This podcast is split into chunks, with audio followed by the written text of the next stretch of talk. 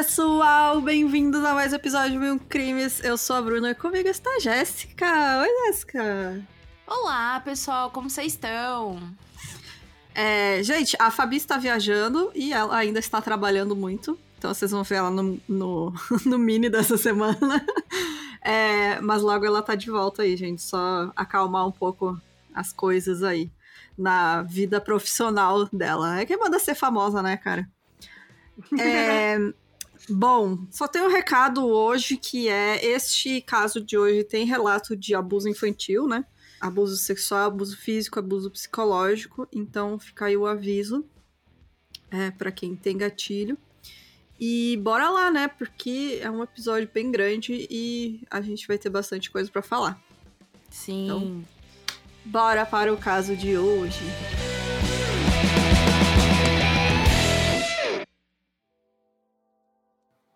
O Marcus Dallon Wesson, ele nasceu em 22 de agosto de 1946 no Kansas. Ele era o mais velho dos quatro filhos do Benjamin e da Carrie Wesson.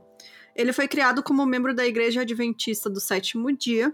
A mãe dele era uma fanática religiosa e forçava ele a enxergar absolutamente tudo através da Bíblia desde muito pequeno. Ele era obrigado a frequentar a igreja todos os sábados, sem exceção, e por vezes era agredido com a Bíblia quando se recusava a ir aos cultos ou queria brincar ao invés de ler as parábolas durante horas e horas seguidas em casa. Ou seja, né? Não podia nem ser criança. Sim. Então, ele queria ser criança e apanhava com a Bíblia, olha só. Que coisa, né? A mãe dele escrevia suas próprias interpretações infantis da Bíblia e ensinava às crianças. Então, é, mas aí até aí... que eu acho normal, em, não só não de agressão, gente. Mas Sim, tipo, é. interpretações infantis, né? Porque a Bíblia, gente, se a gente pensar bem, é bem é. violentinho. É, não é pra Bem criança. Violente. Não é pra criança. Não, não é, mais 18. É, é. Eu tinha. é, era, mas tinha é, Bíblia tipo, infantil, aquela tinha, Bíblia infantil. Eu tinha aqueles livrinhos que era tipo historinhas da Bíblia, daí tinha Sim, lá. Ah, Arca de Noé. É, eram uns negócios tipo ah, as parábolazinhas. Tinha o que eu mais gostava era o da ovelhinha, né? Do pastor. Porque as ovelhinhas Sim. eram muito bonitinhas, os desenhos delas, daí eu gostava de ver. Mano, eu lembro, inclusive, até hoje, quando eu comecei a ler a Bíblia normal, tava na primeira comunhão e tem aquelas, aquelas aulinhas, né? Uhum. Aí eu cheguei um dia revoltada, falando: Olha, ontem eu tava lendo a Bíblia e tava lá que o Adão tinha mais de uma mulher. aí, minha, aí minha professora falou assim, né? Orientadora, não lembro, né? Falou catequista. Assim, catequista, obrigada. A catequista. É. Como assim mais de uma mulher? Ele só teve Eva? Não, teve mais de uma mulher. E aconteceu mais de uma vez. Ele teve umas, umas duas mulheres. Aí ela, chocada, ela falou assim: onde que você leu? Eu falei, ó, oh, eu até marquei aqui, ó. E Adão conheceu sua esposa. e eles tiveram Abel, é, é Caim. Aí ela, ah, Jéssica, conheceu outra coisa. Porque pra mim, toda vez que aparecia que Adão conheceu sua esposa, ele conhecendo uma mulher nova. Uma mulher diferente. Ai, Gente, a cabeça da criança dando nó. Sim. É que nem aquele vídeo que. Eu... Gente, eu acho tão engraçado daquele cara, o pastor, que ele come a mulher do fiel dele porque ele diz que tá na igreja. Na igreja, não, na Bíblia. E daí o, a repórter, o repórter pede pra ele ler e ele lê errado o negócio. achar esse vídeo para mandar para vocês, gente. Mas enfim, procure aí o, o, pastor que ele tenta justificar comer a mulher do, do, do cara com a Bíblia. Tem umas tá interpretações tá muito loucas, né, gente? Mas enfim, né, Ai, né? O Marx, a vida dele não começou fácil. Sim. Seu pai, o pastor Benjamin Weston, também era um fanático religioso, alcoólatra e abusador de crianças. Pessoa ótima, né, Olha né, só. Ele gastava o dinheiro da família em bebidas, deixando a família ser despejada mais de uma vez por falta de pagamento do aluguel. Marcos confessou que o pai o tocava à noite e o espancava durante o dia, tanto por conta das bebedeiras diárias quanto para ensiná-los lições de Deus que o havia instruído. Né? Ou seja, tanto a mãe quanto o pai, né, falavam de uma maneira extremamente próxima sobre religião, né? Uhum. Uma vez, em uma briga de bar, Benjamin chegou com o pescoço cortado. Nesse momento, Marcos acreditou, é, na época, né, que não tinha problema em manter relações sexuais com membros da própria família e que cada pai, inclusive o pai dele, tinha maneiras diferentes de amar os filhos, amar entre aspas, né? Ah, que horror, né, cara? É porque uma criança da, abusada, a, né? A, a lógica do Marcos é uma lógica que é bem aquela, aquela coisa para escapar, né? Uhum. Da realidade, né? É, mais é o jeito dele entender, né, cara? É. Cresceu naquele ambiente horrível. É mais é fácil dele... É. assimilar, é menos tortuoso Exato. você assimilar que seu pai te ama de uma maneira diferente do que ele tá te abusando sexualmente. Exatamente. Conforme foi crescendo, suas brincadeiras favoritas era fingir ser um pastor que liderava seu rebanho que costumava ser composto por outras crianças. mini pastorzinho. Me lembra aquele episódio do Simpsons, sabe? A mini pastora. A min... Aí, Nossa, criança mini pastora. Tem um episódio dos Simpsons que o Bart ele vira um pastor de igreja que é Eu não bom. lembro. Eu não lembro. Sim, que ele resolve fazer milagre, enfim. é, ele sempre queria ser o centro das atenções, chegando a intimidar e repreender qualquer um que tentasse roubar seu lugar. Leonino, não sei. Uma vez achou um cachorro esquelético na rua. Insistiu que estava ouvindo o coração do animal, levou-o para casa e deu banho nele, cuidando a noite toda, dando leite. Na manhã, o animal estava bem em pé. Ou seja, ele acreditou que, né? Fez um milagre, né, galera? É, e tinha muito bichinho. disso. Ele tinha muito disso, de acreditar que ele conseguia ministrar essas coisas, sabe? De fazer milagre, hum. pequenos milagres. Quando tinha 10 anos, ele entrou no time de atletismo, se tornando atleta em destaque. Ele era visto como inteligente, apesar das notas baixas. É. Bom, no início dos anos 60, então, quando ele tinha 14 anos de idade, a família se mudou para São Bernardino, na Califórnia. E aí, durante a adolescência, o Marcos foi um aluno mediano e ele fazia o mínimo para conseguir se formar no ensino médio. E aos poucos, ele que era muito quieto no início da adolescência, mostrou que era teimoso e tinha fortes opiniões, inclusive sobre a sua visão enquanto cristão que iam contra a, as da igreja que ele frequentava. Na época, ele chegou a falar com os amigos que era a favor da poligamia e que sonhava em ter várias esposas. Era um adolescente que chamava atenção por seu porte físico alto e corpulento, sempre vestindo terno e gravata. Cara, ele já andava igual pastor, né? Sim. Tipo, o que, o que era fazer ele meio que também ser quase excluído, sabe? É, alvo de bullying, né? amigos. né?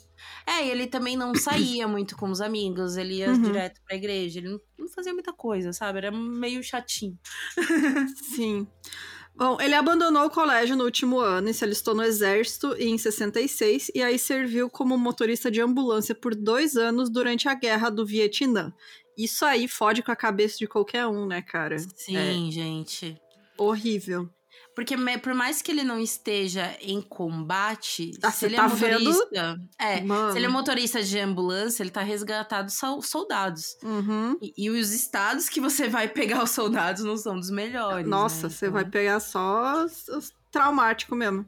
É, uhum. É, dois anos depois, ele recebeu uma dispensa honrosa do exército e voltou a morar com seus pais, e aí foi estudar numa universidade comunitária em São José. Enquanto ele esteve longe de casa, alguns primos e a sua avó paterna foram morar com sua família, fazendo com que a casa pequena estivesse cheia. Seu pai e um sobrinho que veio morar na casa começaram a se relacionar, fazendo com que o pai do Marcos largasse a família e comprasse uma pequena casa para morar com seu então namorado. Gente, isso aqui é um picolé de limão, né? Sim. Pelo amor de Deus, gente, que isso?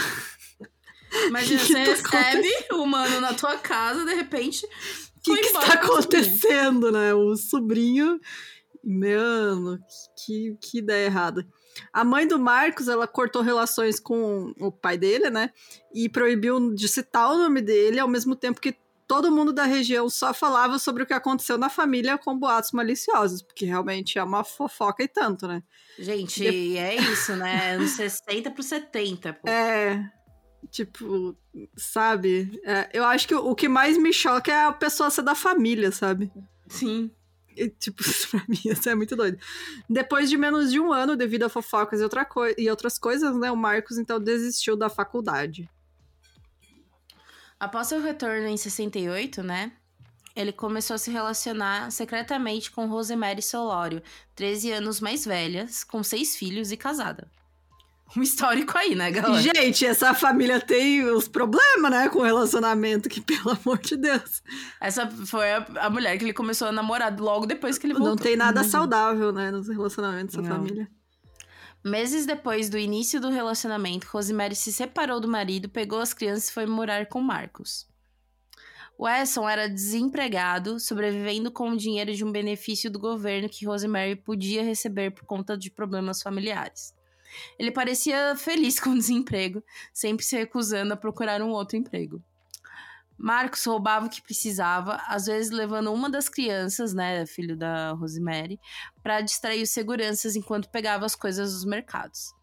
Nessa época, ele assumiu o controle total da família, fazendo com que todos adotassem a dieta vegetariana, que ia de acordo com suas próprias regras religiosas, né?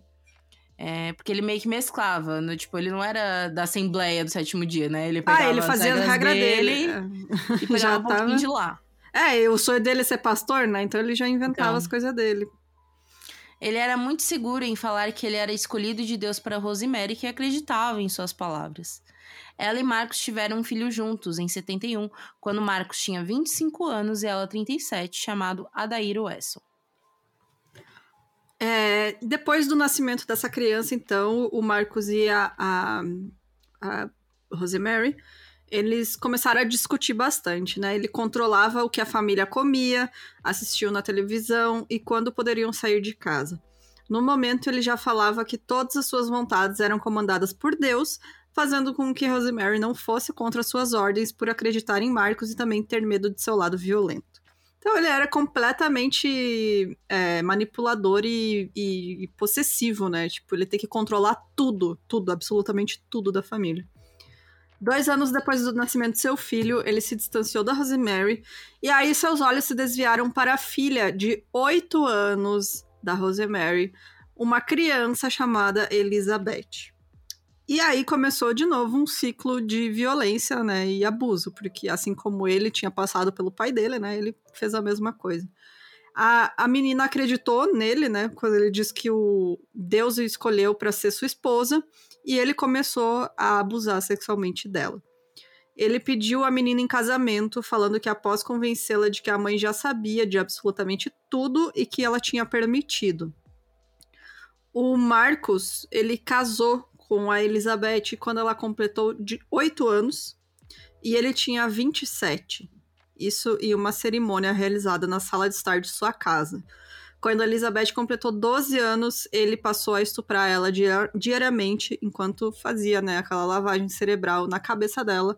Afinal, é uma criança sendo abusada, né? Então ela não vai ter noção nenhuma, assim, do que ela tá passando. Sim.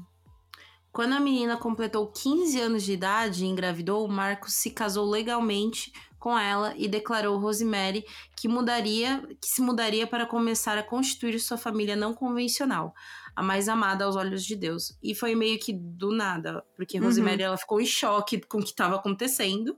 Mas Marcos, sendo persuasivo, ela concordou com tudo, desde que mantivessem isso em segredo do resto da família. Mas é aquilo, né? Tipo, a, tipo, dizem que não, mas dizem que sim, que Rosemary sabia, né? Mas o chocante para ela foi Rosemary aparecer no meio da cozinha e falar: "Vou casar com ele", né? A Elizabeth. É, Elizabeth. Obviamente, isso não se manteve por muito tempo, pois a barriga de Elizabeth cresceu e ficou visível. Seu irmão Jesse se revoltou e começou a discutir com Marcos, que, com um fio de cobre, bateu no garoto, que ficou com cicatrizes permanentes. Um dos membros da família de Jesse, por parte de pai, denunciou abuso para a polícia e, antes de atender a portas com os policiais que o aguardavam, Marcos resolveu fazer um acordo com Jesse, dizendo que se ele ficasse quieto sobre o abuso, ele sairia com Elizabeth e nunca mais voltaria. É, na época o Jesse até se revoltou também, né, sobre o lance uhum. da Elizabeth, obviamente, né? Mas a revolta era também sobre esses anos que eles passaram juntos, né? Do dele tratando mal a mãe, dele tratando mal a eles, né? Enfim. Uhum. Então ele concordou, mas depois que a polícia foi embora, o Marcos exigiu a van, que era o único bem da família. Isso causou mais revolta no garoto que partiu para cima de Marcos. Ele segurou uma chave de fenda na, na garganta de seu padastro, jurando que, se ele o atacasse de novo, ele o esfaquearia. Marcos recuou e saiu com Elizabeth, mudando para a casa de sua mãe. A mãe do Marcos, a É. gente. Pra variar, né? Ele era muito controlador com a Elizabeth. Obviamente, porque este homem, o que, que ele pensa de mulher, né? Que é isso aí, a mulher tá aí pra ser abusada e ser controlada. É, mas, ao mesmo tempo, ele seguia as regras da mãe dele, né? Afinal, mãe é mãe. A mãe dele não gostava que o Marcos não trabalhasse e expulsou ele junto com a esposa, né, e o neto que acabava de nascer. Ele e a Elizabeth mudaram para uma casa próxima e aí ele cortou os cabelos e começou a trabalhar num banco. E nessa época a Elizabeth deu à luz a outro filho e duas meninas e seu quinto filho morreu durante o parto. O Marcos não tolerava choro e mandava Elizabeth disciplinar batendo nas crianças. Isso, crianças, bebês com menos de dois meses. Que só chora, porque é um bebê, é o que ele Não sabe, sabe fazer. expressar, né? Não vai falar. É, porra, ele sente qualquer coisa, ele vai chorar, porque é um bebê. É, o seu humor só piorava e ele ficava muito frustrado no trabalho, criticando as regras que, que, né, e que ele tinha que seguir, aí que ele queria sair de lá. E em 77, aos 31 anos, o Marcos largou o emprego e voltou para o Seguro Social. Ele começou a levar a família todos os sábados para a igreja, é, como a mãe dele, mas com suas próprias interpretações, né, da Bíblia e do que era a, família. Então, tipo, dá pra ver que ele não tolera ter nada que seja. Eu não sei como é que ele ficou tanto tempo no exército, né? Sim. Mas, tipo, que seja regrado, né? Que tenha regras sobre ele. É ele que tem que ditar as regras, e não o contrário. Talvez o né? exército seja um local de homens, né? É, pode ser, né? É, pode ser isso. Que aí tem o, essa questão de masculinidade envolvida, né? Que aí ele Aí ele obedece. respeita, né? Uma vez, quando eu estava com a família na igreja, vi uma jovem de 16 anos grávida chamada Ilabelle, que tinha fugido de casa por causa da gravidez. Ela viu em Marcos alguém em quem confiar, que ouviu a garota durante horas. Com o passar do tempo, ele fez revelações à garota dizendo seus ideais, dizendo que era um profeta escolhido por Deus. Quando ele aconselhou ela a cortar o contato com o pai do bebê e seus pais, ela obedeceu. Ou seja, ele devia ter uma lábia manipuladora. É, ele sabia falar, né, Né? cara? E fora que é isso, né? Foi pra cima de uma menina grávida de 16 anos, É, que tava uma adolescente, né? pela família, né? Sem amparo nenhum, né? E Labelle, na época, morava sozinha e se viu completamente dependente emocional de Marcos. Em dezembro de 79, meses depois do nascimento do bebê, ele disse que amava a garota, iniciando um relacionamento sexual. Elizabeth descobriu e não gostou, e falou que não aceitava ficar em segundo plano. Ele falou que isso nunca aconteceria, pois ela era a prioridade dele. Ele, ela fez ele prometer que nunca engravidaria Ilabelle e Marcos prometeu que só faria um sexo oral.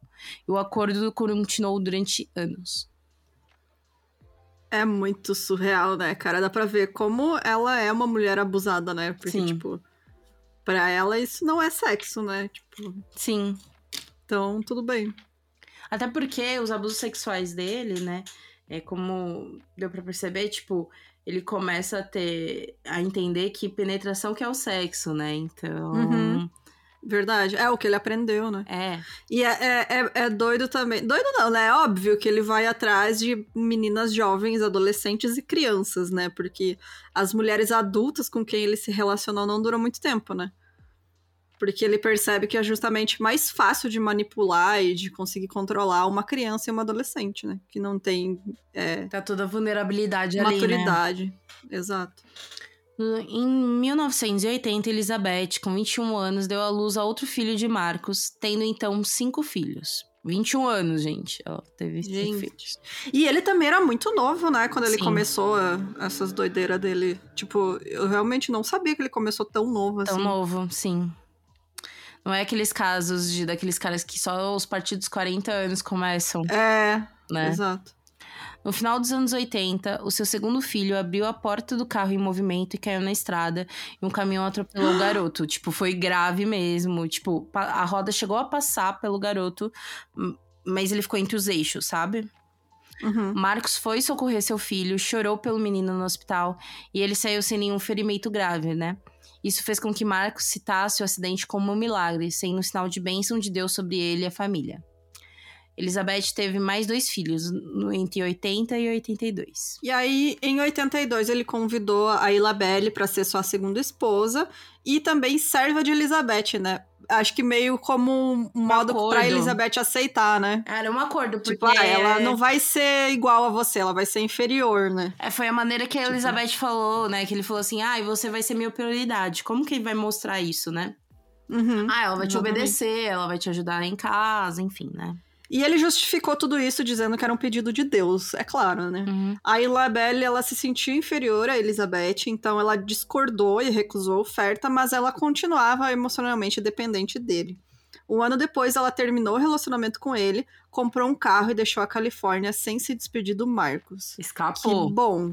que bom pra ela, cara. Tipo, nossa, muito foda isso, né? É muito Sim. difícil conseguir sair de uma situação assim, ela conseguiu. É, e aí deve ter sido um negócio de impulso, assim, né? Uhum. Se ela tivesse pensado muito, ela não tinha feito, né? Por causa do medo. Sim. Então, realmente é um negócio de impulso o Marcos ficou muito ressentido e ele culpou a sociedade por não conseguir sua fantasia de ter várias esposas, olha só. O que fez isolar ainda mais a própria família dele. É porque ele falou assim e aí... se a Elizabeth não aceitou, é porque ela estava sendo influenciada pela sociedade. Entendeu? Ah, ele nem coisa, culpava né? Elizabeth, ele falava, a Elizabeth pensa uhum. desse jeito porque está sendo influenciada pela sociedade. Então, qual, o que, que a gente tem que fazer? Se isolar. É. E aí, com cheques de seguro social, empréstimos de bancos, ele conseguiu comprar terras em um local remoto no alto das montanhas de Santa Cruz.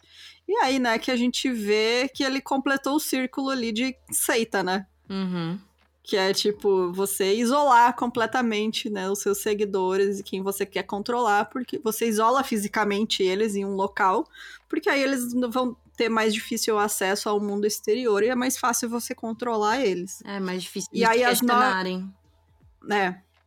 As nove pessoas da família moravam em uma casa pré-fabricada no terreno, e aí, por não pagar a hipoteca, em menos de um ano, a casa e a terra foram retomadas.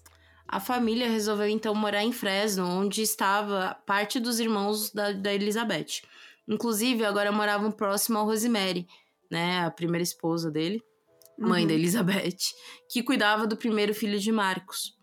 Os irmãos ficaram felizes em se reconectar, e os irmãos que foram impactados com a violência de Marcos já moravam em outro lugar, ou seja, sobrou mais os irmãos que não, não tiveram tanto contato com Marcos. Sim, os filhos da Rosemary, né, do Isso, primeiro casamento. Ela tinha seis filhos.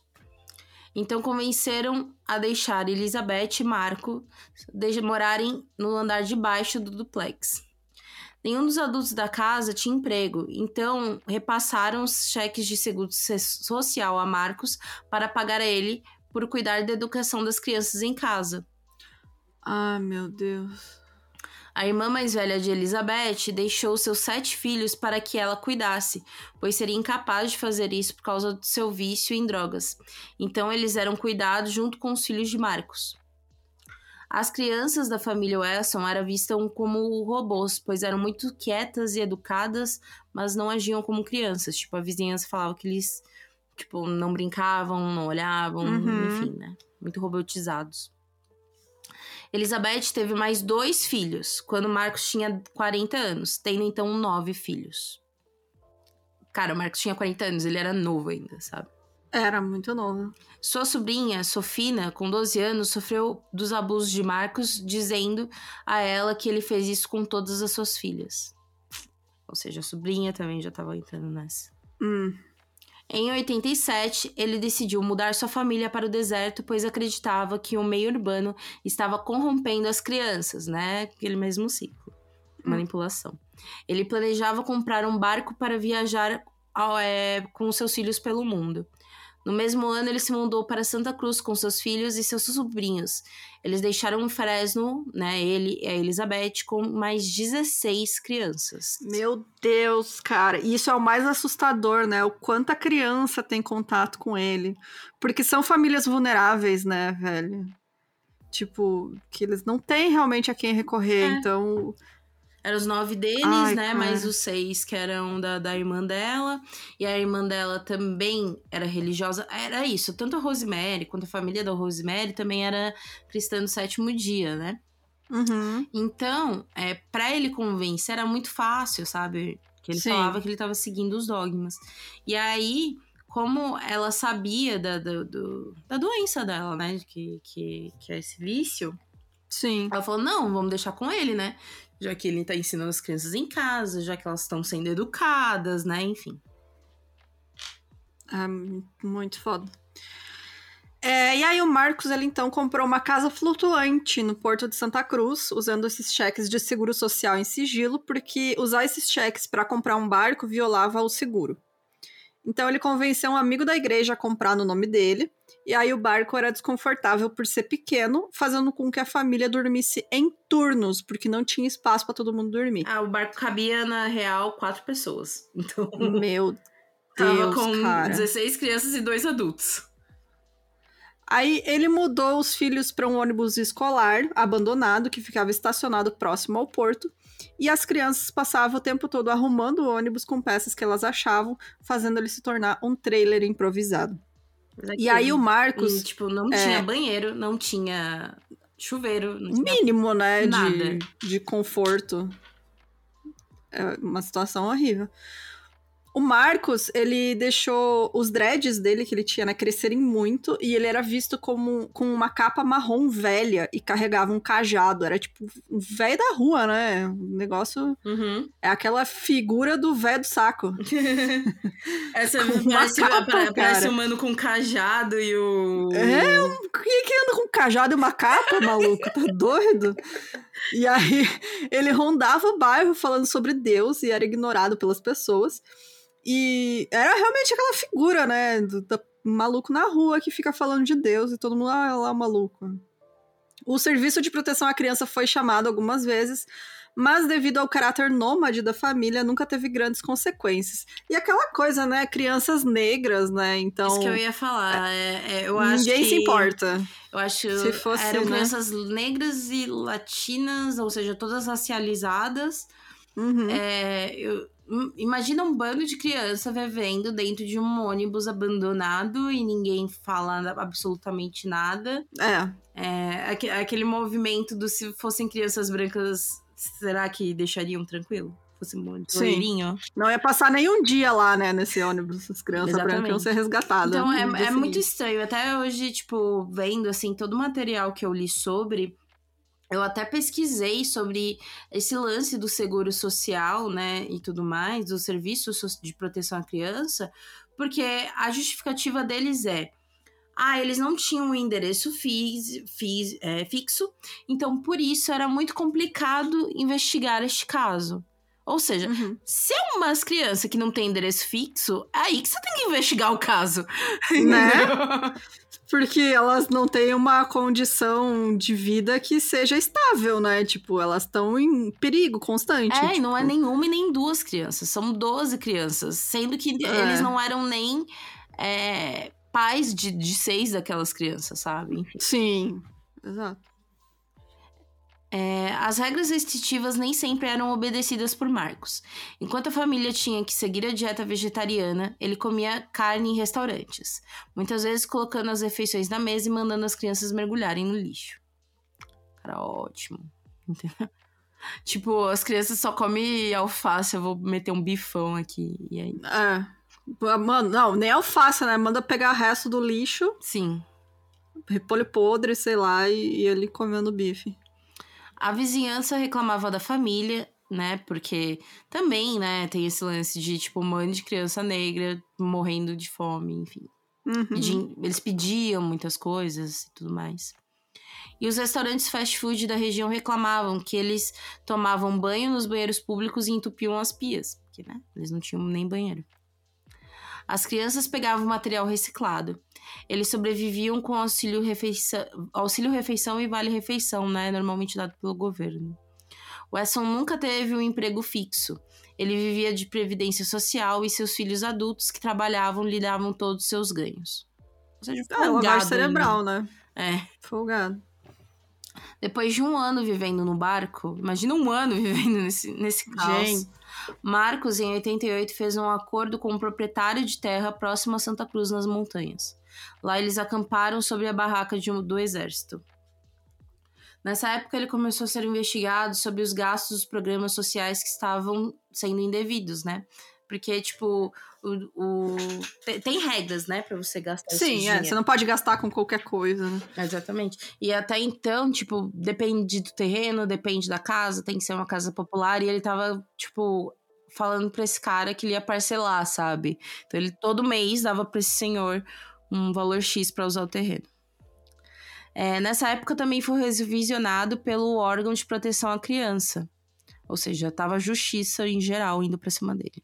Ele então mudou o visual, usando o terno, enquanto frequentava a justiça, né? Cortou o cabelo e tal. Ah, e dá pra ver que é, é de propósito, né? Essa, uhum. essa visual dele de parecer malucão e tal, Sim. andar com cajado e não sei o que. É tipo, pra parecer uma figura emblemática, né? Meio que, ah, é um profeta falando. Exato. Porque ele sabe que se ele é aparecer assim. É, se ele aparecer assim lá na frente do juiz, o juiz vai mandar prender ele, sabe? Tipo, Sim. Você não nem tomar banho e quer cuidar de criança. Ele argumentou que sua casa era o seu barco. E por isso era, o que, era ok o que ele fez, né? De ter comprado o barco como moradia. Mas descobriram o acampamento de Santa Cruz. Tudo isso ao mesmo tempo. Em 89, o Wesson foi condenado por fraude, de bem-estar e perjúrio em três meses de prisão e cinco anos de condicional. A partir desse momento, ele decidiu que não assinava mais nenhum documento, pois, se, pois queria se afastar nos, nos documentos legais. Nessa época, inclusive, a esposa dele começa a assinar tudo, né? No nome dela. Em 92, o filho mais velho dele fez 18 anos. Então Marcos ordenou que ele fizesse um seguro social para bancar o acampamento da família. Nossa, cara. E é esses 18 anos inteiros sendo manipulado e abusado, né? Então, como é que ele vai escapar disso, né? E aí, nesse acampamento, longe da sociedade, sua perversão sexual aumentou. O Marcos, ele se imaginava o líder de uma nova religião baseada no cristianismo e Adivinhe só. Ninguém nunca vai adivinhar, cara. Surreal. É, é, muito aleatório, né? Parece que ele girou uma roleta e escolheu um assunto, gente. Porque é cristianismo e vampirismo. Parece adolescente, né? Que descobriu Anne Rice no contexto dos anos 90. é muito doido. Tem um livro sobre este caso, que é do autor Monte Francis, e chama Pela Mão do Seu Pai. E ele fala que o incesto era uma grande parte dessa nova religião, obviamente, né? Porque a gente já sabe que ele já cometia esse tipo de abuso. Então, as vítimas eram todas de seu próprio sangue, seus filhos ou netos que ele gerou com suas filhas e sobrinhas. Então, ele abusava das filhas, e aí essas crianças que nasciam dos abusos também eram abusadas. Ele basicamente garantiu ali que ele ia ter um estoque de pessoas para abusar, né? Uhum. E encobriu tudo isso com essa religião doida dele. Abre aspas. Incesto produz a semente da perfeição de si mesmo, fecha aspas. Isso quem falou foi o Marcos em In the Light of the Light for the Dark, que é um tomo que ele descreveu sua nova fé e sua convicção de que ele e seus filhos eram vampiros. E aí ele ensinava as crianças em casa e ensinava elas a partir de sua própria Bíblia manuscrita que focava em Jesus sendo vampiro.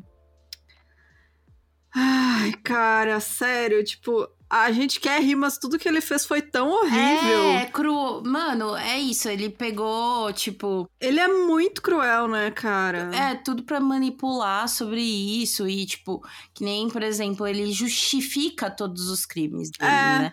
É que o incesto se produz semente da perfeição de si mesmo. Ou seja, ele quer que a família dele seja perfeita. Então, Sim. é um sacrifício que todos têm que fazer, sabe? Enfim. É muito absurdo, é surreal, né, cara? E aí ele supôs que é, ambos mantinham vínculo com a vida eterna, né? Jesus, o vampiro. Ele escreveu em sua própria Bíblia caseira que beber sangue era a chave para a imortalidade, e por isso Jesus tinha permitido seus apóstolos a beberem seu sangue. Ele cada vez mais criticava a igreja por não falar da segunda vinda de Jesus e se auto-intitular o último profeta de Deus. É, Marcos era escolhido como um segundo deus, é, sendo o último de uma linhagem de vampiros que eram destinados a levar a família ao paraíso quando Jesus voltasse para a Terra.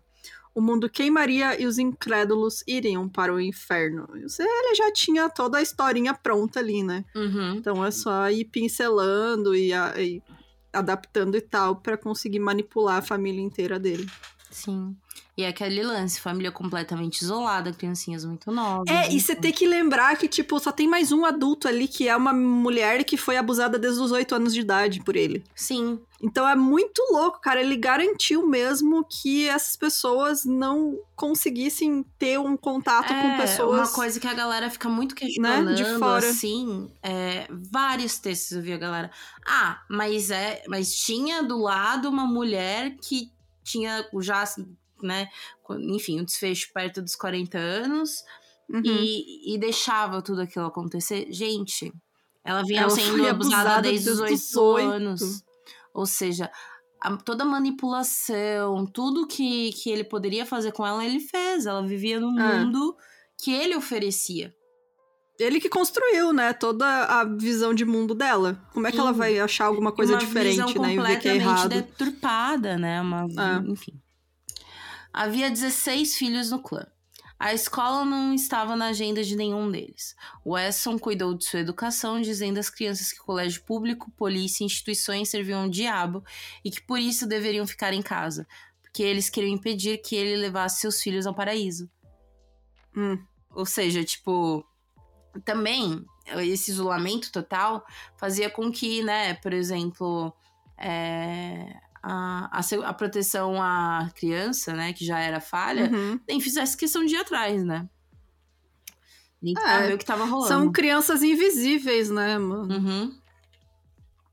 O Wesson era abusivo com, suas espolas, com sua esposa e filhos. Ele impediu que Elizabeth participasse da educação das crianças. Ele disse que para as crianças que ele era Deus e fez com que se referissem a ele como mestre ou milord. Ele ensinou as crianças a se prepararem para o Armagedon e disse que as meninas estavam destinadas a se tornarem suas futuras esposas. Ou seja, tipo, coloca um mundo vai acabar, então vocês têm que ajudar, ah. né? Uhum. Amar, né, que, entre aspas, as lições de Wesson sobre técnica sexual. Era uma grande parte do currículo das meninas. O currículo escolar de Wesson envolvia, que é, ai, ensinar o sexo oral às meninas de 8 ou 9 anos e atos entre elas diante dele. Quando ele iniciava com os abusos, falava para as meninas que ele fazia isso para que elas fossem mulheres melhores para seus futuros maridos. Ele dizia evitar penetração com as meninas menores de 16 anos. Ele fazia as meninas se sentirem impotentes à medida que cresciam. Suas responsabilidades domésticas incluíam lavar os dreads de Wesson e coçar suas axilas e cabeça. Gente, pelo amor, cara. Bom, essas meninas elas não tinham permissão para falar com seus irmãos, né, do sexo masculino, ou com sua mãe. Então ele isolava. Cara, elas já eram isoladas socialmente, né? Uhum. Elas e ele eram isolava a fonte elas... de tudo, fonte de. Eles não, eles não viam música, eles não faziam nada. Então eles, eles eram a, única fonte de entretenimento, a única fonte de informação. É. e além disso, ele isolava elas dentro da própria família. Tipo, uhum. não deixava elas conversar com os irmãos, com a mãe. Essa, a justificativa para isso era que assim elas evitariam ter sentimentos sexuais por eles ou por outros homens. Aí você vê como é doentio essa visão dele, né? Uhum. Que ele acha que ele ele é tão simples para ele o abuso dentro da própria família que ele acha que qualquer pessoa vai ter esses sentimentos, né, dentro da família, que uhum. tipo aquela mente é um perturbada normal. que acha que todos podem fazer o mesmo que ele. É, exatamente. E aí, como resultado disso, os filhos dele, né, eles sabiam muito pouco sobre esses acontecimentos distorcidos do pai e suas irmãs as mulheres eram obrigadas a usar lenços na cabeça e saias longas. O Marcos ele era fascinado pelo David Koresh, que, como você sabe, a gente fez um episódio, quem não escutou, é o episódio 137, que era líder de uma seita dos Davidianos, né, em Waco. E, e ele também o Koresh teve diversas mulheres e filhos de relações incestuosas. E aí, quando a polícia fez o cerco, né, o complexo dele, em 93, é, o Marcos falou o seguinte: Este homem é como eu, ele está criando os filhos para o Senhor. E ele chamou a família inteira para assistir né, esse cerco ao vivo, dizendo que aquele homem era bom e que queria ter uma filha numerosa como David tinha, e que era uma pena a Elizabeth ter passado da idade de ter filhos, na época, então, ela tinha 33 anos, mas não dava a luz a 7, porque, né, a mulher passou a vida inteira parindo, né? O corpo, uma hora, fala chega. Sim. Então, ela já não conseguia ter filhos, né, por algum problema ali de saúde. E é muito, cara, é muito louco isso, porque ele fez todo mundo assistir. A gente sabe, né, essa história do, do Koresh é, a pataquada que foi da polícia, mas hum. como terminou, né? O negócio pegando fogo. Então, tipo, qual a mensagem que você passa pra sua família que tá assistindo aquilo ali? Se você, e você não seguir, ó. Que... É, olha aí, olha o que o mundo de fora faz com a gente, se a gente tentar, né? Se vocês tentarem pedir ajuda, se vocês tentarem sair, vão botar fogo em tudo, uhum. vão matar todo mundo, sabe? Então, é muito assustador, cara. É, ele reuniu todas as meninas da casa em um quarto, né? Depois que aconteceu o estudo. E ele disse às meninas que homens como o David tinham famílias numerosas porque queriam levar o máximo de bebês para o céu. E já que Elizabeth não poderia ter mais filhos, elas deveriam ser suas substitutas. Isso hum. que ele concluiu depois de ver. Nossa, gente. Ele, elas concordaram ajudar Marcos em sua missão. Muitas sem entender que realmente estavam concordando, até porque muitas tinham oito anos de idade. Sim. Marcos contou seus planos a Elizabeth e disse que todas as meninas tinham concordado. Ela perguntou depois às meninas e elas confirmaram. Após longas conversas, Elizabeth concordou, mas disse que as meninas deveriam ter ao menos 18 anos. Ele disse que concordaria com 17 anos e meio, então é, foi concordado que ele iria esperar alguns anos. Lembrando, né, gente, a Elizabeth, desde os 8 anos, sofrendo na mão desse cara, então ah, não é surpresa, né? Ela é, fazer esse e, acordo e o acordo ele, dela tipo... foi, tipo, não fica com as crianças, sabe? É, tipo... Uhum. É isso. E aí, em 95, ele tornou o acampamento habitável com uma lona do exército e beliche para todos. E ele, né, casou, entre muitas aspas, com suas filhas Kiane e Sebrena, em cerimônias domésticas, dando alianças e as fazendo jurar sobre a Bíblia seu casamento. E logo começou a ter bebê com elas. As sobrinhas Ruby Ortiz e Sofina Solório também tiveram seus filhos, que eram aquelas crianças, né, que é, tinham sido acolhidas, acolhidas, né? Enfim. Uhum. As meninas não tiveram atendimento médico durante a gravidez e nas certidões o pai ficou como desconhecido porque o Marcos orientou. Porque ele não era burro, né, gente? Ele sabia. Quando ele começou a ter filhos com as filhas, a Elizabeth protestou, né? Ela tentou sair daquela situação. E o Marcos, que pesava cerca de 130 quilos, a sufocou até ela desmaiar. Então, em outro momento que a Elizabeth ameaçou ir embora, ele esfaqueou ela no peito e até hoje ela carrega uma cicatriz desse ataque. Então, lembrando, né, que a gente até não, não cita tanto, porque é meio óbvio, né, que além do abuso sexual, é, tem abusos físicos, né? Ele é um cara gigante. Uhum. Então, tipo, não dá pra esquecer isso, né? Que todo mundo ali ainda tá apanhando dele, né? Tipo, não Sim. é pouca coisa, não. A Brand, uma das suas sobrinhas mais velhas, conseguiu contato com sua mãe, que inicialmente achava que onde ela estava era o melhor lugar que ela poderia estar. Afinal, ainda estava usando drogas, né? Então hum. ela preferia que a filha estivesse lá do que com ela, que era usuária. Ela sabia que após os bebês nascerem, a Brand, né, sabia que após os bebês nascerem, provavelmente ela seria o próximo alvo de Marcos, né? Afinal, foram as mais novas, então ela mais velha hum. ia logo depois. Depois de chorar e falar que não aguentava mais, ela com a mãe da Brand com relutância foi buscar a menina. Marcos falava que a culpa era dela porque a Brandy deveria estar com ciúmes das outras meninas, pois ela queria um bebê e ela não tinha lhe dado um ele não tinha dado um filho para ela, ou seja, ele ainda falou que a Brandy estava com ciúmes, não era porque estava sofrendo abuso, né? Dias depois, a mãe da Brandy falou que elas estavam juntas e Marcos decidiu não buscar a menina. O Marcos disse que a sua conduta era consistente com a Bíblia e que Jesus era um mulherengo. Fonte, vozes da minha cabeça, né? Exatamente. Nada. Nossa, cara, esse é o. É o, é, é o supra-sumo do vozes da minha cabeça mesmo. A família estudava a Bíblia três vezes ao dia, com Asson interpretando passagens para o grupo. Entre seus favoritos estavam aqueles que tratavam de poligamia, né? Claro. Ah, é o Velho Testamento, né? Tem o bastante. Velho Testamento. Sendo que no Novo não pode ter, entendeu? É, então, tipo, né? Só o que essa, interessa. é essa lógica de Jesus, né? Que ele veio para mudar, trazer o Novo Testamento. Tipo, Sim, né? Mas isso não interessa. Eu vou ficar, não, vou ficar citando Jesus, citando, citando, mas nada do que ele falou que não é, faz não. sentido para mim, vou seguir. Exatamente.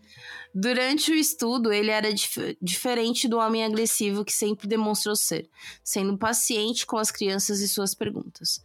Os meninos ficavam chocados, pois eles eram o que mais apanhavam de Marcos. É tipo, toda hora apanhando e chegava a hora de estudos da Bíblia, ele era muito carinhoso, ele conversava, fazia brincadeira, dava risada, tirava dúvida.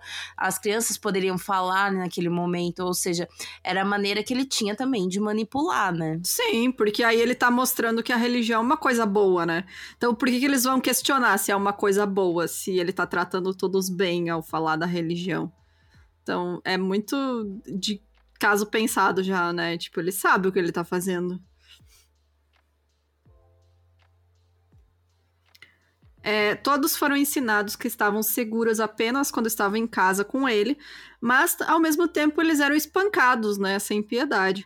Esses espancamentos com galhos de árvores ou cabos puxados, né, da parede, tipo pedaço de madeira, duravam mais se a criança se mexesse ou fizesse algum barulho. O Adrian, que era uma das crianças, né, da família, disse o seguinte: ele era o meu pai, ele era Deus, eu tinha medo mortal dele. Houve momentos em criança em que eu não conseguia falar, quando defecava nas calças, quando não conseguia andar por uma semana porque as surras eram tão ruins. Ele disse na época que sabia que ser espancado por duas horas porque pediu pra mãe para baixar a janela do carro era tudo menos normal. Então, apesar né, de toda essa manipulação, a criança sente que aquele ambiente uhum. não é normal, sabe? Tipo, porque, né? Uhum. É, é, mas na época ele achava, né? Então. Sim. Mas eles é, ficam com aquele sentimento, né? De tipo, tem alguma coisa errada, só que eles não sabem o que é, né? Porque eles não Sim. têm esse discernimento. Então, é muito foda isso, né, cara? Ele punia até os bebês. Em um momento, ele espancou seu filho de um mês. Um mês. Meu Deus, cara. Filho de Elizabeth, até suas pernas sangrarem, porque o bebê não parava de chorar. Mano. Quando tinha idade suficiente, as meninas arranjavam empregos fora de casa para sustentar o clã. Wesson manteve as crianças sob controle através do medo e da violência. Ele ofereceu sermões que diziam que nada era mais importante do que manter a família unida, nem mesmo a própria vida.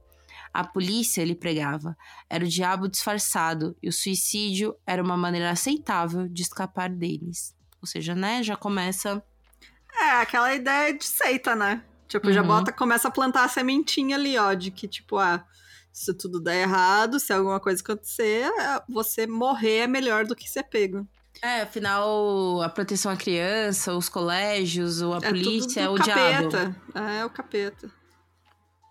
Em 97, ele foi despejado mais uma vez. Né? Na época, inclusive, foi despejado da, desse terreno, né, que eles estavam, uhum. porque o filho, o filho do dono, o dono morreu, o filho não quis continuar com o acordo, né? Então... Sim que era acordo de boca.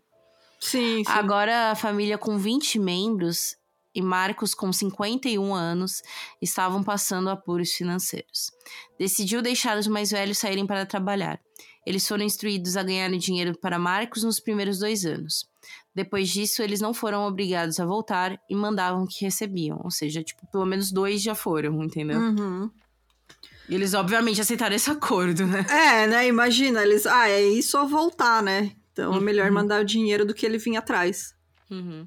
Em busca de emprego, então, ele mudou com a família novamente para Fresno. Então, ele disse às suas três esposas mais novas e Sabrina também, né, que precisavam trabalhar. E aí eles foram, elas foram contratadas por um McDonald's da região. Elas eram levadas pelo Marcos todas as manhãs e ele recolhia seus contra-cheques. Ruby e Kiane se tornaram gerentes em poucos meses. Com o dinheiro, ele fez sua primeira grande compra, que, gente, Mano, esse caso, sério, gente, não faz sentido mais gente não conhecer esse caso, porque é. É, é extra, é demais, assim, é muita coisa. Sim, pra sabe? mim é, é tão abismal quanto do próprio David Koresh. É. pá, um pouquinho mais, porque Eu acho que é, mais. Porque o do David Koresh, e, e é um lance que a gente tava discutindo off? Uhum. É, o David Koresh tá falando de, um- de uma galera branca e tal, né? Então ele fez a casa dele. Esse daí é um caso que, velho, tipo. E, e assim, a, a polícia já tava atrás do David, o FBI Uhum. tava atrás do David, uma galera tava atrás do David.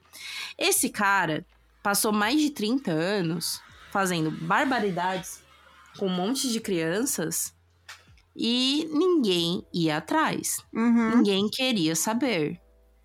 Entendeu? Isso que é o surreal de- desse É. caso, sabe?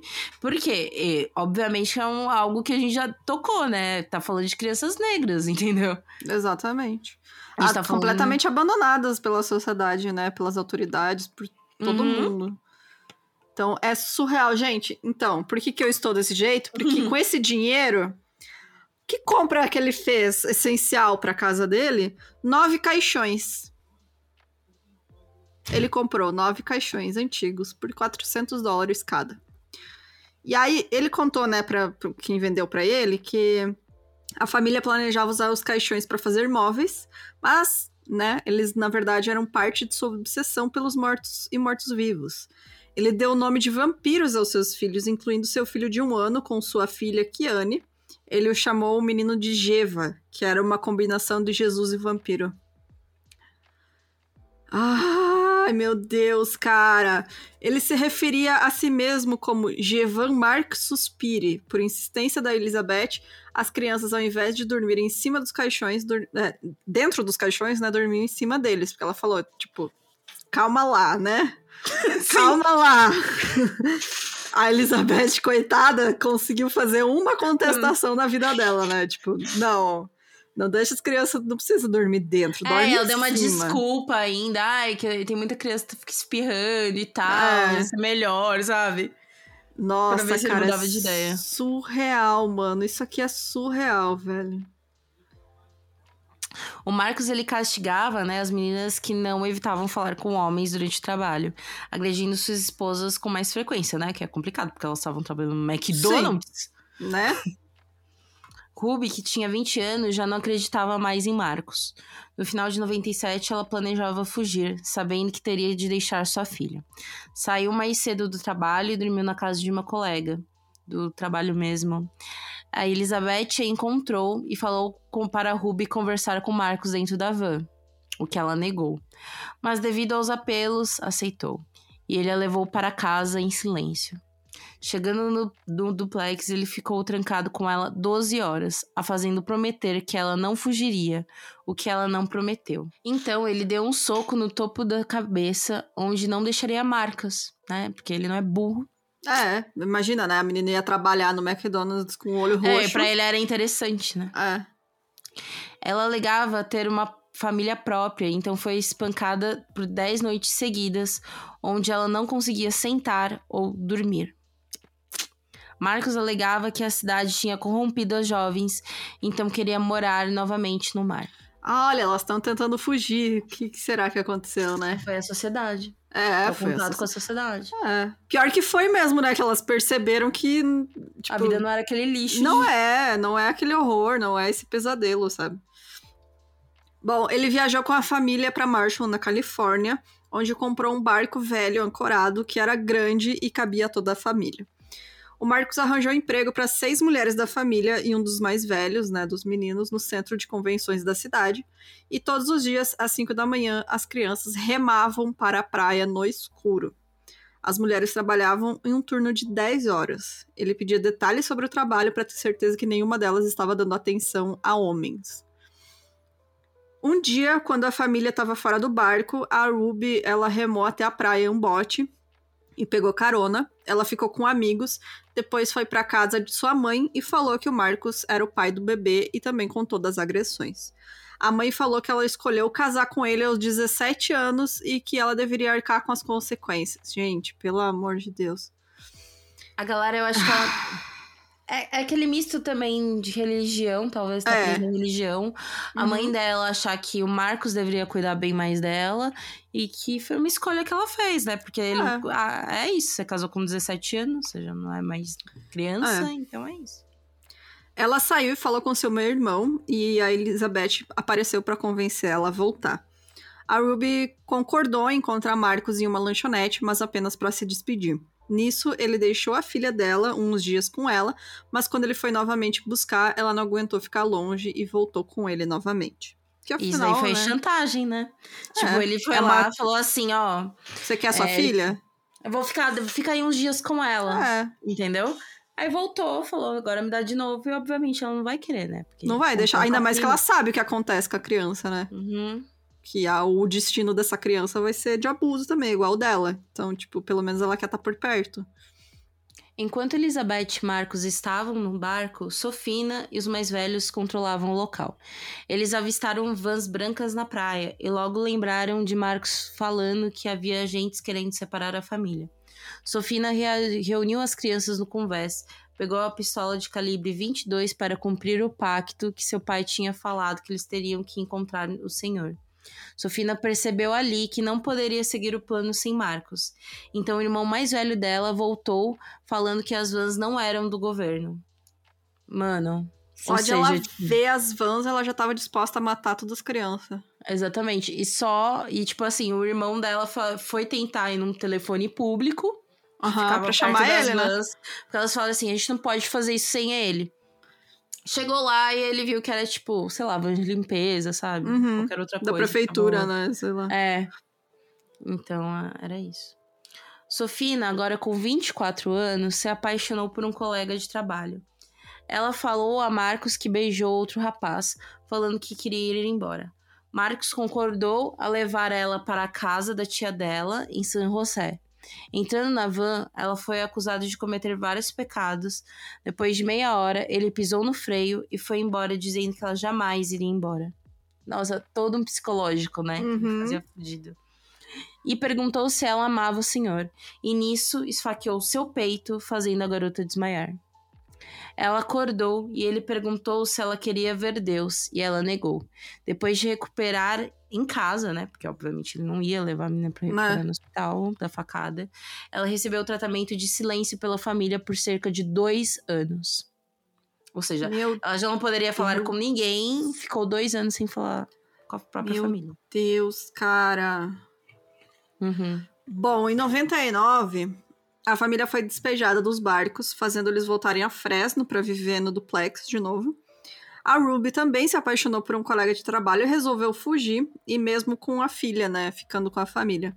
Ela ligou algumas semanas depois dizendo para Elizabeth que estava tudo bem, mas o Marcos pegou o telefone e exigiu que ela voltasse, e ela disse que nunca mais ia voltar.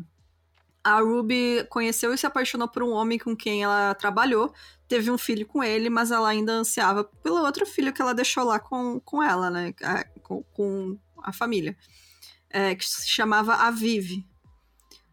A Sofina também tinha ideações suicidas e somente um colega de trabalho apoiava ela, né? Tipo, era a única pessoa que ela conseguia falar. Então as suas irmãs denunciaram ter visto a Sofina conversando com outro homem e ela foi agredida pelo Marcos. Novamente falou pra ele que ela queria ir embora e como ele achava que ela poderia estar influenciando negativamente as outras meninas, ele concordou em ela ter um pouco mais de liberdade, mas com regras. A Sofina concordou em morar com a mãe e enviar seu salário inteiro nos dois primeiros anos. A É essa altura, acordo parecido que, que ele tinha feito com os meninos. com os né? outros meninos, né, mais velhos. Então, a essa altura, ela estava grávida de Milton, que era esse colega, então ela decidiu confess confessar ele no dia seguinte. Ele perguntou se podia ficar com a criança, ela negou, né? E aí ela saiu, né? Deixou a família e deixou também com ele o filho dela, o Jonathan, de 5 anos. Então, essas mulheres, elas viam que, tipo, elas iam conseguir sair, mas infelizmente não iam conseguir levar as crianças, né? Então. Sim. E aquele lance, elas estavam vivendo ali de maneira super escrota anos, então é. é, é só, ou vai morrer, nós dois vai morrer, né? Eu, sei lá. É. Agora, ele tinha duas esposas, né? Elizabeth e Kiane, que também era sua filha. Ele então substituiu as outras duas que saíram por Rossan, sua sobrinha de 20 anos, e Sabrina, de sua filha de 23 anos.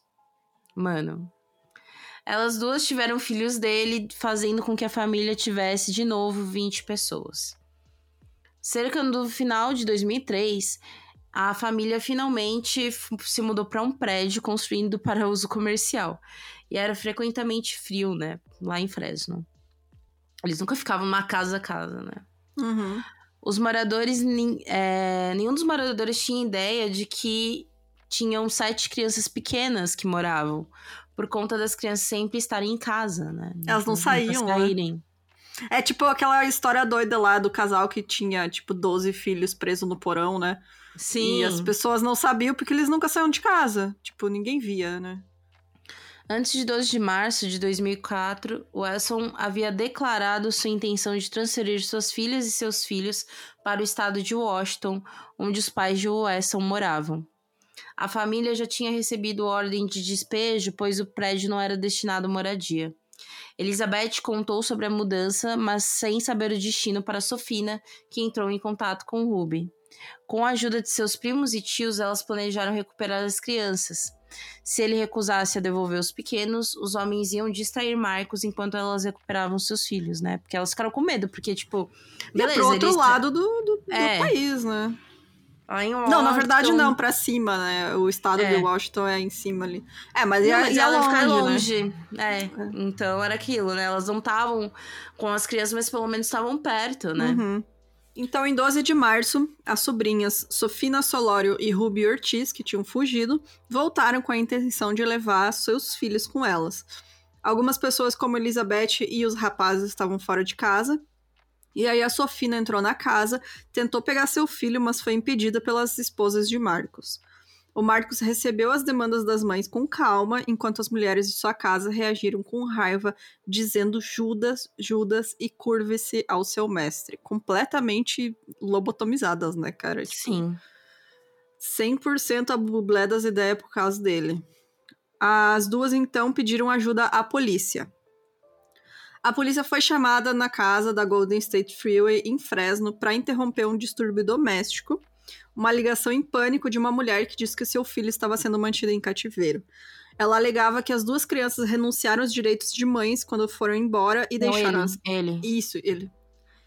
O Marcos, ele alegava que as duas renunciaram aos seus direitos de mãe quando foram embora e deixaram as crianças, mas elas tinham em suas mãos os registros de nascimento das crianças, onde só mostravam seus nomes e não o dele. Então, ele não deixou ninguém entrar em casa sem mandado. O Marcos disse à polícia para esperar na porta e desapareceu na casa. Imagina. Você fica o tempo inteiro, né? Imagina se fosse branco, né? Tipo. Uhum. Isso aqui Porque nunca é isso, né? Cara. E também polícia, a polícia fala preto, bando barraqueiro, entendeu? É. É isso. Ah, isso é, ah, tu tem um monte de filho, por que, que você quer recuperar isso aqui? É. É nesse nível. É, Marcos calmamente ordenou que alguns de seus filhos mais velhos reunissem os mais novos nos quartos dos fundos. Isso a polícia lá fora. Elizabeth ela chegou em casa, onde a polícia estava tratando a situação como disputa diária de custódia e entrou, né? Só que ela foi pelo quarto dos fundos. Estava estranhamente quieto e suas mãos tremiam quando ela abriu a porta do quarto dos fundos. A sala estava mal iluminada, mas ela viu Marcos ajoelhado com o braço em volta de sua filha de 17 anos. É a Lizzie, né? Que também tinha um nome igual de Elizabeth. Elizabeth, vendo a cena, correu. Ou seja, ela chegou a ver a filha morta, assim, né? Quando Marcos voltou para a porta de entrada, suas roupas estavam ensanguentadas. A polícia de Fresno testemunhou que não ouviu os tiros sendo disparados logo depois. Hum. É. Embora outras testemunhas presentes, a vizinhança, no caso, é, testemunharam que ouviram sim os disparos naquele momento. Né? Na sequência, a polícia descobriu os corpos nos fundos da casa, meio aos caixões. Ou seja, não foi um ou dois tiros, sabe? Tinha muita criança. Sim. E tipo, então. eles. Ah, tô nem aí, né? Uhum. Foda-se, foda-se, ninguém se importa. Os corpos, então, estavam empilhados em um quarto e levou horas para des descobrir exatamente quantos eram, já que eles estavam enrolados em roupas ensanguentadas. A contagem final foi de nove, todos com menos de 25 anos, os três mais jovens com menos de dois anos. Todos foram atingidos no olho com uma pistola calibre 22 que foi encontrada na pilha perto da mão da vítima mais velha. Eles ainda estavam quentes quando a polícia entrou na sala. E aí você me diz que a polícia na porta da casa não vai ouvir nove tiros. Você jura? Sim. Você jura, né? Cada vítima foi fatalmente baleada no olho. Os outros filhos do Marcos, que não estavam presentes na casa, sobreviveram ao incidente. Ele ficou tranquilo quando foi levado algemado para ser acusado de nove acusações de assassinato. As vítimas foram a Sabrina, de 25 anos, a Elizabeth Alice, de 17, Ilabelle, de 8, Jonathan e Aviv, de 7, Ethan, de 4, Marshall, Sedona e Geva, todos com menos de 2 anos. Sabrina e Lizzie eram as filhas do Marcos e da Elizabeth, e todas as outras crianças eram é, os filhos dele com suas filhas e sobrinhas. Então, todos é, de incesto, né? E abuso. Vários dos filhos sobreviventes de Wesson saíram em sua defesa, dizendo aos repórteres que Wesson era um pai maravilhoso, que amava seus filhos e poderia nunca tê-los machucado. Óbvio, né, gente? É. Manipulação. Os filhos de, do Marcos negaram na época que seu pai fosse um líder de seita, dizendo que ele era um bom pai e que a família havia sido criada como adventista do sétimo dia. Inclusive, isso ele falava muito para as crianças quando perguntavam a religião. Porque é bem mais fácil você falar que ele é. fosse adventista do sétimo dia do que, sei lá, um, ah, não, meu pai é, criou uma religião que, que Jesus, Jesus é, vampiro. É, é vampiro, é isso. Porra. E ele que sabia, é um dano né? só, só incesto e, ah. e, sabe, não tem como. No julgamento de Marcos, a promotora era vice-procuradora-chefe do distrito Lisa Gamoya. West foi representado pelos defensores públicos Peter Jones e Ralph Torres. É, ele não prestou depoimento em seu julgamento, que começou em junho de 2005. Seus advogados tentaram levantar dúvidas de que ele havia puxado o gatilho. Os filhos de Marcos sofreram uma lavagem cerebral tão grande que acreditavam que o suicídio era melhor do que se separar deles. Então era isso, né? A defesa falando que, na verdade, a filha Sabrina, de 25 anos, que matou. cometeu os assassinatos, inclusive do seu próprio filho Marshall, e depois cometeu o suicídio. A arma do crime, uma pistola de calibre 22, foi encontrada no seu corpo e o DNA, de Sabrina foi encontrado na arma, o que deu a credibilidade à afirmação de Marcos. Mas é aquilo, né? Ele, ele não atirou, mas, porra. Foi é. ele que manipulou. Ah, é igual o Jim Jones, né? Ele não fez uhum. todo mundo tomar o suquinho com veneno, mas fez, né? Tipo. Exato. Não é assim, né, gente? Pelo amor de Deus. O júri, então, obviamente não acreditou né, e considerou o Marcos como culpado das nove acusações de assassinato e 14 acusações de estupro e abuso sexual, presumivelmente descobrindo que ele tinha persuadido seus filhos a entrar em um pacto de suicídio. E aí ele foi sentenciado. A sentença, né, que ele iria enfrentar era de morte. É, tipo, o júri entendeu que é o seguinte: se ele, se ele criou esse pacto de suicídio e ele foi o, a, a grande cabeça, né, por trás desse pacto de suicídio, então a, a morte tá nas mãos dele, entendeu? Exatamente, exatamente. Ele, ele manipulou tudo pra chegar, até chegar nesse ponto, né? Então a culpa é sua. Não interessa se você puxou o gatilho ou não, né? É, ele foi condenado, então, por nove acusações de assassinato em primeiro grau, em 17 de junho de 2005, e também considerado culpado por 14 acusações de estupro forçado e abuso sexual de sete de suas filhas e sobrinhas. Ele foi condenado à morte em 27 de junho de 2005 e atualmente está na prisão estadual de San Quentin, onde ele perdeu peso, aparou o cabelo né, e está esperando a sua sentença. Nos meses após os assassinatos, a esposa e os filhos do Marcos continuaram a expressar seu apoio a ele, e lentamente, porém, o tempo e a distância trouxeram consciência e tristeza, porque se é, cortou o cordão ali, né, umbilical, Uhum. você cortou a fonte de toda essa manipulação que eles tinham. Então, aos poucos, um contato com o mundo, né, em convivendo com outras pessoas e superando, tentando tratar esse trauma, né, que eles tiveram durante toda a vida, eles vão percebendo aos pouquinhos, né, do que, que realmente aconteceu. No começo eles copiam. Eles. eles durante o julgamento eles culpavam a Sabrina. Que foi Hum. a Sabrina que, que, que matou. que foi quis ir lá, né, tipo, Uhum. ah, foda. É, durante o julgamento, Elizabeth foi questionada do porquê ela nunca ter relatado os abusos que, que via. Isso daí é uma constante, inclusive. Você vê, Hum. sei lá, algum, alguns textos, podcasts bem tendenciosos. Quando É, mano, vê, ela é sabe? vítima também, né, cara? Falando Não que ai, a essa. Sabrina, de- a Elizabeth deixou, ela, a Elizabeth deixou. Ah. Não deixou, sabe? Ela Uma das suas filhas, né, saiu em sua defesa dizendo: Ela estava com meu pai desde os oito anos de idade, disse a Kiane. Então eu senti que ela estava praticamente, você sabe, presa na mesma coisa. Então, tipo, é isso. A filha dela nunca culpou, por exemplo, ela, ela porque ela também sofreu a mesma coisa, sabe? Ela sabe Exatamente. como funcionavam as coisas. Os filhos de Wesson agora falam de maneira imparcial sobre serem espancados quando crianças por fazerem coisas como morder uma colher de- extra de manteiga de amendoim, fazer uma pergunta ou simplesmente ter a vibração errada. Alicia Sófios, que era uma repórter local que na época achou interessante aquelas crianças que defendiam o pai, tava, que estavam numa lavagem cerebral. Ela viu, além dos exteriores robóticos, e sabia que as crianças, né, Wesson, estavam sofrendo. Ela também sabia que Elizabeth, Gypsy e Kiane nunca foram à escola e não tinham dinheiro. Então ela os convidou para dividir seu apartamento. Hoje, Sófios eh, trabalha na mesma estação de TV de Fresno e ainda é colega de quarto de Gypsy Wesson. Gente, E que é incrível louco. essa mulher. É- essa história é muito louca que essa repórter é isso. Tava, ela falou assim, tava todo mundo falando, nossa, que engraçado e bizarro. É.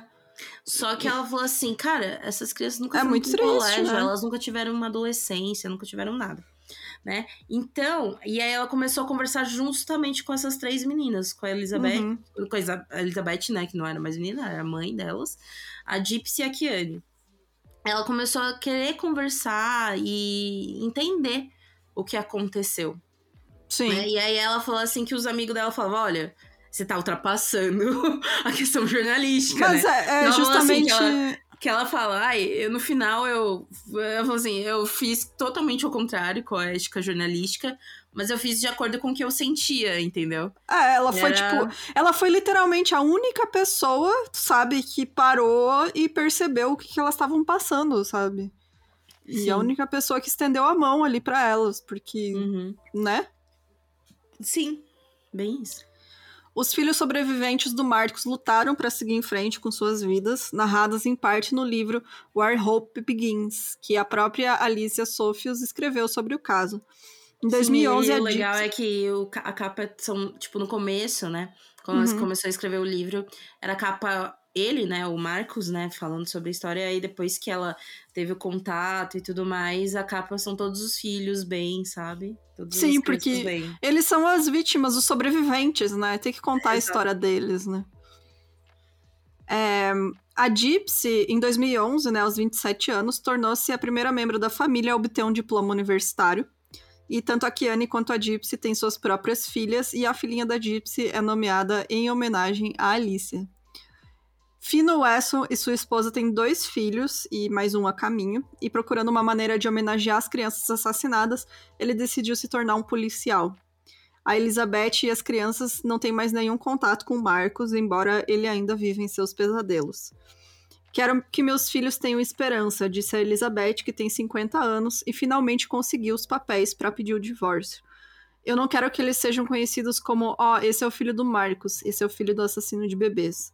Quero que meus filhos saibam que podem ter sucesso e não serem julgados pelo que o Marcos fez. Cara, que pelo menos uma, uma coisa boa, né? Que é mostrar como essa- essas crianças, que eram crianças, né?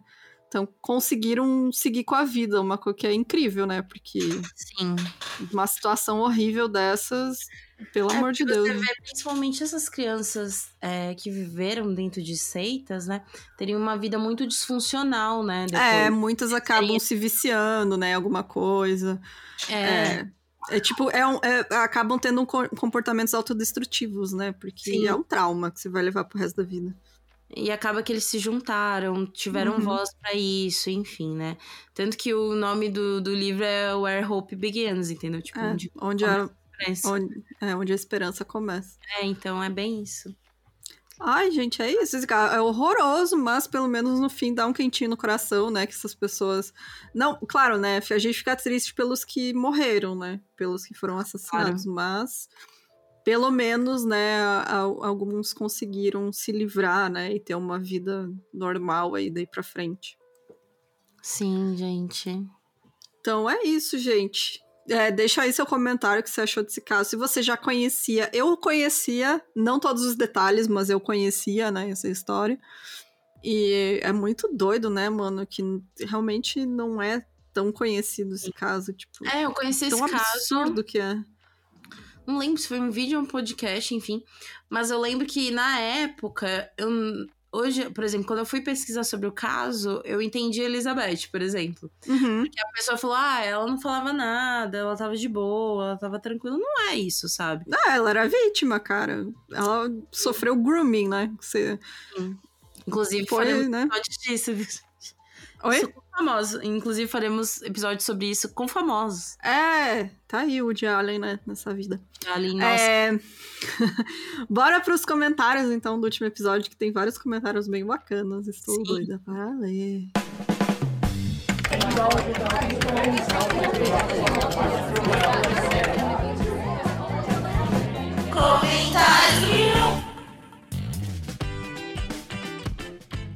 Então, os comentários.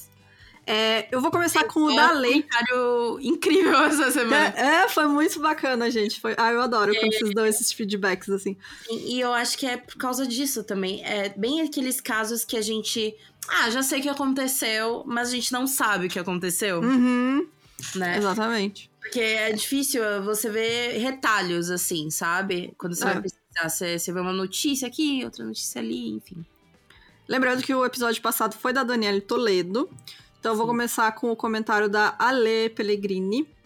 É, e ela falou assim, esclarecendo sobre o teste, né? Que a gente comentou aquele teste de droga, o Blue Test. Para identificação de drogas, esse é o preliminar que serve para o flagrante e geralmente é o menos específico e é feito na hora da apreensão. Aqueles que a gente vê naquele. Tem aquele reality show do, do aeroporto, né? É o que eles usam pra ver se reage porque isso é droga. Ele pode dar falso positivo para substâncias comuns ilícitas, por isso é necessário fazer um teste definitivo, geralmente dois tipos diferentes, para realmente caracterizar a substância. E aí, esse outro teste é feito em laboratório, com equipamentos com maior poder de resolução, e podem levar mais tempo, depende da demanda da perícia, e sim, tem muita demanda para esse tipo de teste. E aquela coisa, né, que você. É, esse. Como ele pode dar falso positivo, é aquela coisa de você ver o contexto, né? Que nem, tipo, a gente vê o pessoal no aeroporto, ah, você tá com um tijolo, né, de, de uma substância branca aqui no meio da sua mala. É, o que que vai ser, né, gente? Será, É, né, galera? o que, que será que é, né? Mas já no caso da Daniele, né, o, o- é, foi feito justamente porque, né, eles queriam incriminar ela com alguma coisa, né? E aí mandar a mulher direto pra cadeia, né, pra, pra prisão, é, sem ter, né, esse, esse segundo teste aí pra confirmar o que, que era a substância. Aí realmente foi um, um modo de calar ela, né? É muito doido. É uma maneira muito escrota. É, a Carol Barreto falou que finalmente alguém falando sobre esse caso. Vou escutar agorinha. Mas de início já falo, poucas pessoas da cidade lembram ou sabem desse caso. Sou de Taubaté. E na época eu tinha entre 9 e 10 anos e me lembro das matérias passando na TV. Foi algo que me marcou muito. Ou seja, bem aquele caso de tipo.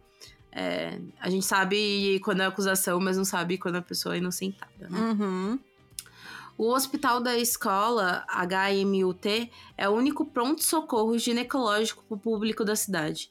Um pronto-socorro ginecológico onde boa parte dos médicos são estudantes, onde a privacidade não existe.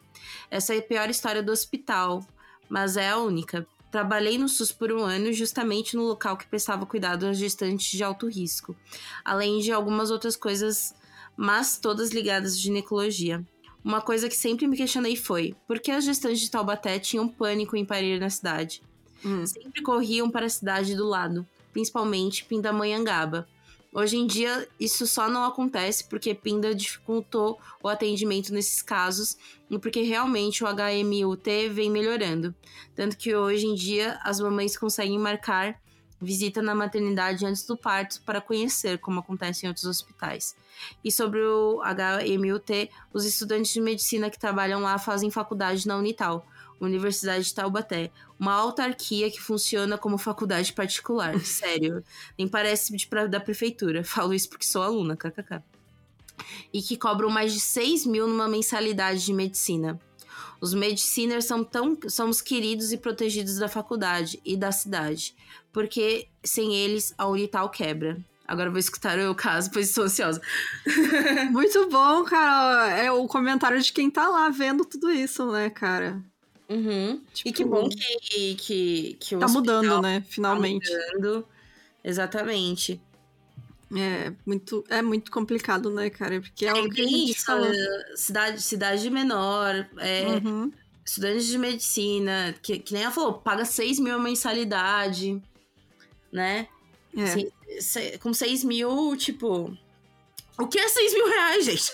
Por mês, pelo amor de Deus. É, pelo amor de Deus, aí mais 90% da população brasileira não ganha isso por mês, né? Uhum. É. Deixa eu ver. Comentário, deixa eu ver, deixa eu ver, deixa eu ver. Ah, da Mandy, Mandy Rocker. Ela falou assim: Eu lembro desse caso e não fazia ideia da inocência dela, justamente por nunca ter ouvido falar em nenhum dos veículos de mídia que transmitiram a notícia da assassina da mamadeira. Nossa, cara, eu tô muito emputecida, não sei nem o que comentar. Só precisava vir aqui falar o quão putaça eu tô e que vocês são demais meninas. É, né, gente? A gente comentou aqui todos esses veículos aí, né, que fizeram aí as manchetes revoltados, falando da mulher, chamando de monstro e não sei o que, assassina ficou comprovado que ela era inocente e aí ninguém deu bola, né? Uhum. E é, e o retrato da nossa mídia também, né? Sim. É, outra, outros muitos comentários sobre a questão do, do nome dele, né? A gente uhum. sabe, eu, pelo menos quando eu pesquisei, eu não, não, não achei né, o nome dele. É, mas, mas aquela é... coisa, porque é, como ele não foi nem indiciado, né? Tipo, o estupro uhum. não foi uhum. nem, sabe, gente, não foi nem investigado. Tipo, foi. Ok, teve o, o negócio do legista, né, dizendo que sim, teve. Mas esse cara, ele nunca foi é, formalmente processado por isso, né? Ou, ou, acusado. Então, tipo, a gente não, não sei nem se a gente pode falar o nome dele. Sim. Porque, né? A gente pode ah. ser processada. A Nívia Oliveira falou que só conhecia o nome do caso, não sabia de toda a história. Precisamos ressaltar a coragem dessa mulher. Fiquei totalmente chocada com este caso. E é um bagulho assim, que essa mulher até hoje, ela tá procurando ser ouvida, né? Por isso que uhum. tem ela, enfim. Que até vou procurar depois, assim. É. E, enfim, ela tenta ser ouvida ainda, porque é isso. É, ela continua sendo manchada. para quem, por ela ainda é vítima, né, cara? É, tipo... quem viu o da Atena, ela continua sendo um monstro da Madeira. Porque nunca uhum. teve retaliação, nunca teve um pedido de desculpas, nunca teve um meia-culpa, né, por parte, por parte da. Geral, né? É, a mídia no geral, na imprensa. Do... É, então. É isso, é, é, é, mais um caso que a gente já viu, né? De como outros casos, como a gente já viu aqui, né? E eu, por isso que eu citei o Escola Base de novo, né? Uhum. Porque de maneira mais extrema, né? Do que, do que rolou. Mas é isso, a pessoa até, até sair de ser vítima, ela vai ficar eternamente marcada, né? É. Mas é isso, gente. Muito, muito obrigada pelos comentários. Comentem, Obrigada pela galera que me defende quando eu falo do Corinthians. Sim. Ah, e outra coisa, eu quero ler, eu quero ler uns e-mails que a gente recebeu, que eu achei muito legal, que tem gente mandando e-mail agora. Ai, é, falando hora. de comentário. O primeiro é do Alex, Alex Leco Oliveira. Olha, meu parente aí, Alex, eu sou Oliveira também. O Alex, ele mandou o seguinte: Sou motorista de aplicativo e, ao contrário da maioria, eu adorei de cara o podcast de vocês. Escuto vocês há dois meses. Numa propaganda do Spotify aleatória, eu resolvi escutar. De cara eu amei, me divirto muito com vocês. A risada da Bruna é a melhor. estou, estou maratonando os casos no fone de ouvido da minha lida diária. Vocês são minha companhia do trampo. E o tempo passa e nem percebo. Acho que sou um viciado já no podcast. Não escutei todos os casos, sei, sei que, sei que é foda casos brasileiros por uma série de coisas que vocês já explicaram, enfim. Gostaria de indicar o caso do maníaco do parque. Beijo pra vocês. Beijo, Alex! Beijo, ah, é muito Alex. legal, gente, receber comentário assim de vocês. E, Alex, é, o Maníaco do Parque foi o primeiro episódio que a Fabi é, participou do podcast. Então é o quarto episódio do podcast. Não A recomendo Bruna muito ver. Isso que eu ia falar. A Bruna recomendando o episódio. Não, não vou recomendar, porque né, a gente nem sabia muito bem o que tava fazendo naquela época. Mas tá aí, se tu quiser ouvir, um dia a gente vai refazer. Mas enfim, né? E o outro comentário é da Daiane. A Daiane mandou hoje e ela disse assim: Olá meninas, estou acompanhando o podcast de vocês tem uns três meses sem parar todo dia. Conheci o podcast pelo episódio do Bebê Diabo. e chuto Justamente, mais episódio mais caótico. É, e chuto que não teria episódio melhor pra conhecer vocês. É realmente, né, cara? Aquilo ali é o suco do mil e crimes, né, mano? É só caos, dedo no cu e gritaria. Foi amor à primeira ouvida. Me sinto uma roda de amigos. Adoro vocês e continuem assim. Muito obrigada, Daiane! Obrigada, Daiane. Logo, logo, logo vem aí mais um episódio de Creepypasta e, sei lá, essas doideiras pra vocês. Mandem aí porque que vocês, se vocês encontraram alguma Creepypasta engraçada, alguma coisa assim, manda pra gente. Ou se vocês acham que alguma de nós vai ficar com medo, manda no e-mail, tá? Lembrando que É. Bruna tem medo de aliens. Eu tenho medo de ET, é. E a Fabi tem medo de qualquer coisa. A Jéssica tem medo de fantasma, é, né? Hum? Assombração. Então aí, gente. Ó, você quer botar medo em todo mundo, arruma um alien fantasma aí. A história de ET fantasma. Não, eu vou perguntando pra Bruna porque gostamos nós duas de Jordan Peele, né? E Ai, o adoro. filme- e o filme dele provavelmente agora vai ser sobre alienígenas, gente. É. Ai, eu Gente. queria tanto que a Bruna estivesse em São Paulo pra ver o cagaço. Eu, eu já tô me preparando psicologicamente, porque eu sei que vai, vai ser semanas sem dormir. Depois de ver essa porra aí. Mas vou assistir, vou. Mas, né, vou me arrepender? Vou também. Mas vou assistir.